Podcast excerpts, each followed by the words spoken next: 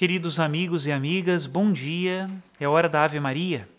Rezemos juntos, em nome do Pai, do Filho e do Espírito Santo. Amém. O anjo do Senhor anunciou a Maria, e ela concebeu do Espírito Santo. Ave Maria, cheia de graça, o Senhor é convosco. Bendita sois vós entre as mulheres, e bendito é o fruto do vosso ventre, Jesus. Santa Maria, Mãe de Deus, rogai por nós, pecadores agora e na hora de nossa morte. Amém. Eis aqui a escrava do Senhor, faça-se em mim segundo a vossa palavra. Ave Maria, cheia de graça, o Senhor é convosco. Bendita sois vós entre as mulheres, e bendito é o fruto do vosso ventre, Jesus. Santa Maria, Mãe de Deus, rogai por nós, pecadores, agora e na hora de nossa morte. Amém. E o Verbo de Deus se fez carne e habitou entre nós. Ave Maria, cheia de graça, o Senhor é convosco. Bendita sois vós entre as mulheres, e bendito é o fruto do vosso ventre, Jesus. Santa Maria, Mãe de Deus, rogai por nós, pecadores, agora e na hora de nossa morte. Amém. Rogai por nós, ó Santa Mãe de Deus, para que sejamos dignos das promessas de Cristo. Oremos. Infundi, Senhor, em nossos corações a vossa graça, nós vos suplicamos para que nós que conhecemos pelo anúncio do anjo a encarnação de Jesus Cristo, vosso Filho e nosso Senhor, cheguemos por sua paixão e morte de cruz à glória da ressurreição da carne, pelo mesmo Cristo nosso Senhor. Amém. Em nome do Pai, e do Filho e do Espírito Santo. Amém. Queridos amigos e amigas, irmãos e irmãs, nós estamos no mês de junho, que é um mês conhecido como o mês do coração de Jesus. E como daqui a dez dias nós vamos celebrar a solenidade do Sagrado Coração de Jesus, no dia 11 de junho, eu proponho até lá nós rezarmos todos os dias pelos sacerdotes. O sacerdote está no mundo para ser como o amor do coração de Jesus. Assim nos dizia São João Maria Vianney.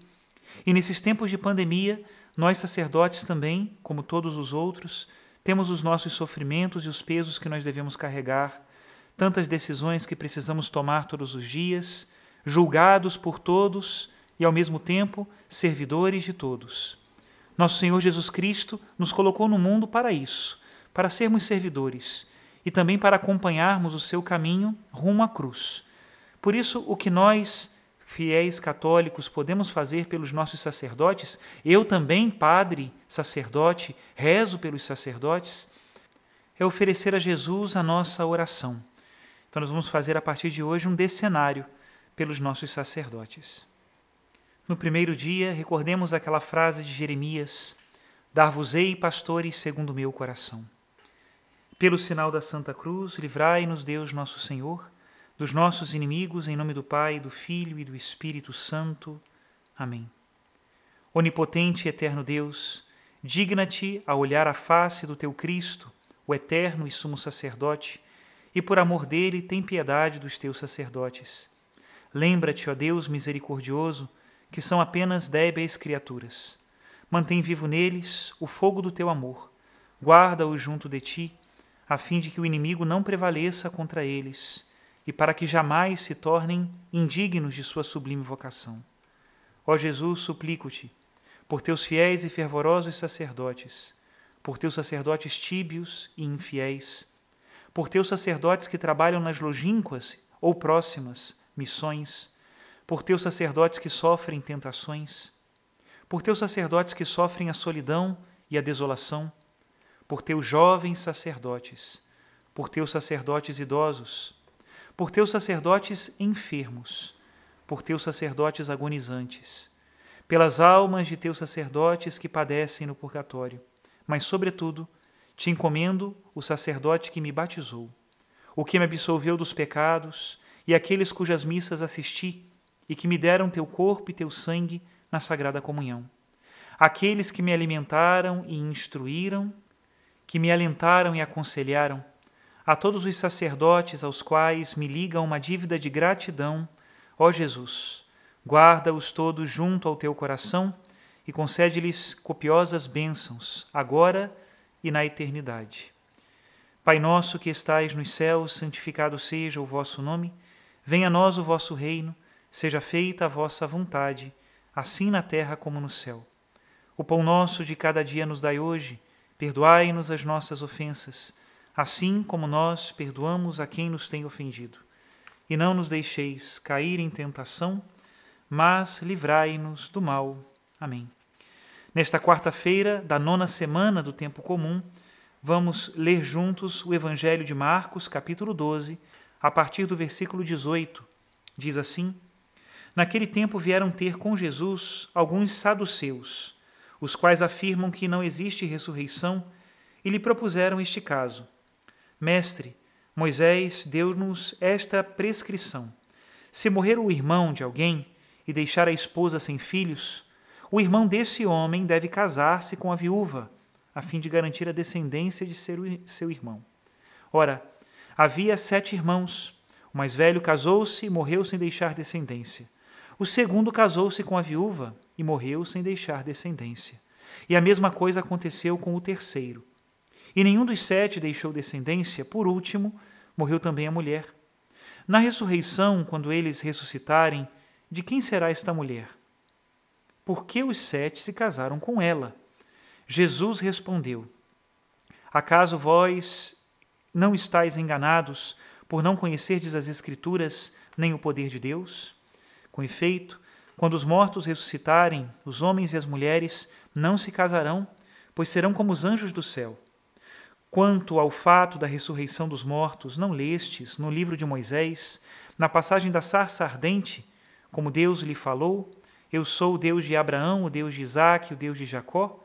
Ora, ele não é Deus de mortos, mas de vivos. Vós estáis muito enganados. Palavra da salvação Glória a vós, Senhor. Queridos irmãos e irmãs, o Evangelho de hoje trata de um tema central da nossa esperança cristã, que é o tema da ressurreição dos mortos. Os saduceus, eles eram muito restritivos em relação aos livros da Bíblia. Só acreditavam nos cinco primeiros livros do Antigo Testamento. Todos os outros livros não eram por eles acreditados. E por isso, muitas coisas, muitas doutrinas eles não aceitavam porque consideravam estranhas ao ensinamento de Moisés. Jesus Cristo, no Evangelho de hoje, faz com que eles vejam que já nas Escrituras de Moisés aparecia um Deus como Deus de vivos e não de mortos, porque todos vivem para Ele. De fato, a nossa alma é imortal. Para sempre diante de Deus ela estará. E também o Senhor nos dá a esperança da ressurreição que é a ressurreição dos nossos corpos.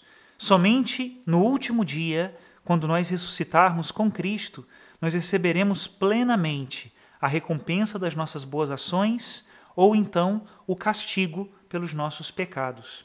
Não será somente uma recompensa na alma ou um castigo na alma, como é agora o momento em que nós estamos vivendo do que a gente chama de escatologia intermediária mas será plenamente quando os nossos corpos experimentarem as alegrias do céu, ou, Deus nos livre, experimentarem os tormentos eternos do inferno.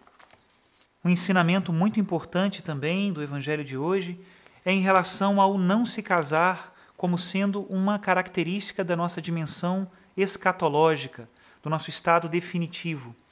No céu não seremos casados, marido e mulher, mas todos estaremos diante de Deus numa situação diferente daquela que vivemos na Terra. E essa doutrina ela é importante porque ela é uma dos bases, né, um dos fundamentos do estado celibatário dos consagrados na igreja.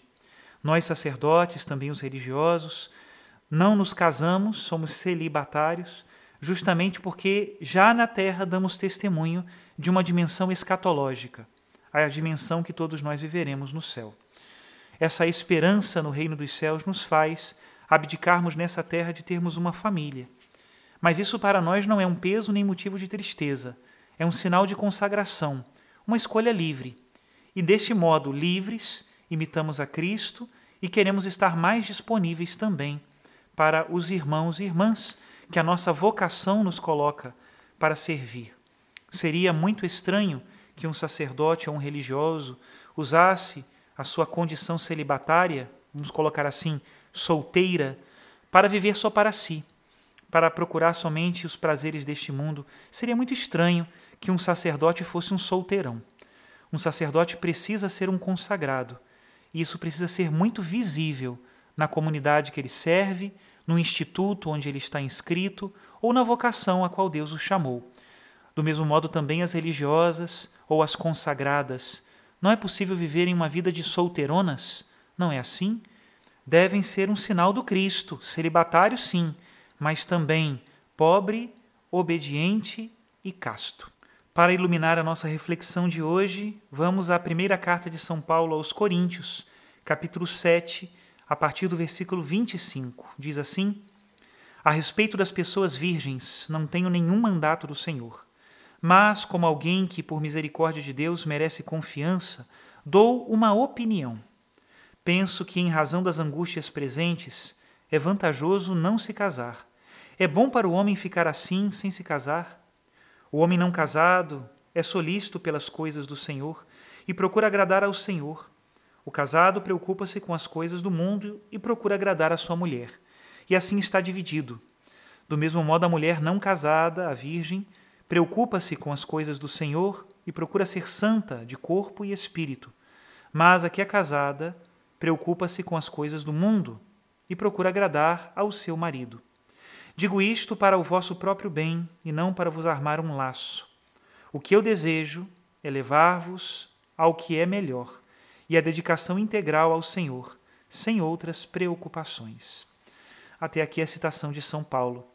Que Deus abençoe a todos, nos conserve sempre mais no seu amor e nos faça entender a grandeza de uma consagração. Deus nos abençoe. Em nome do Pai, do Filho e do Espírito Santo. Amém.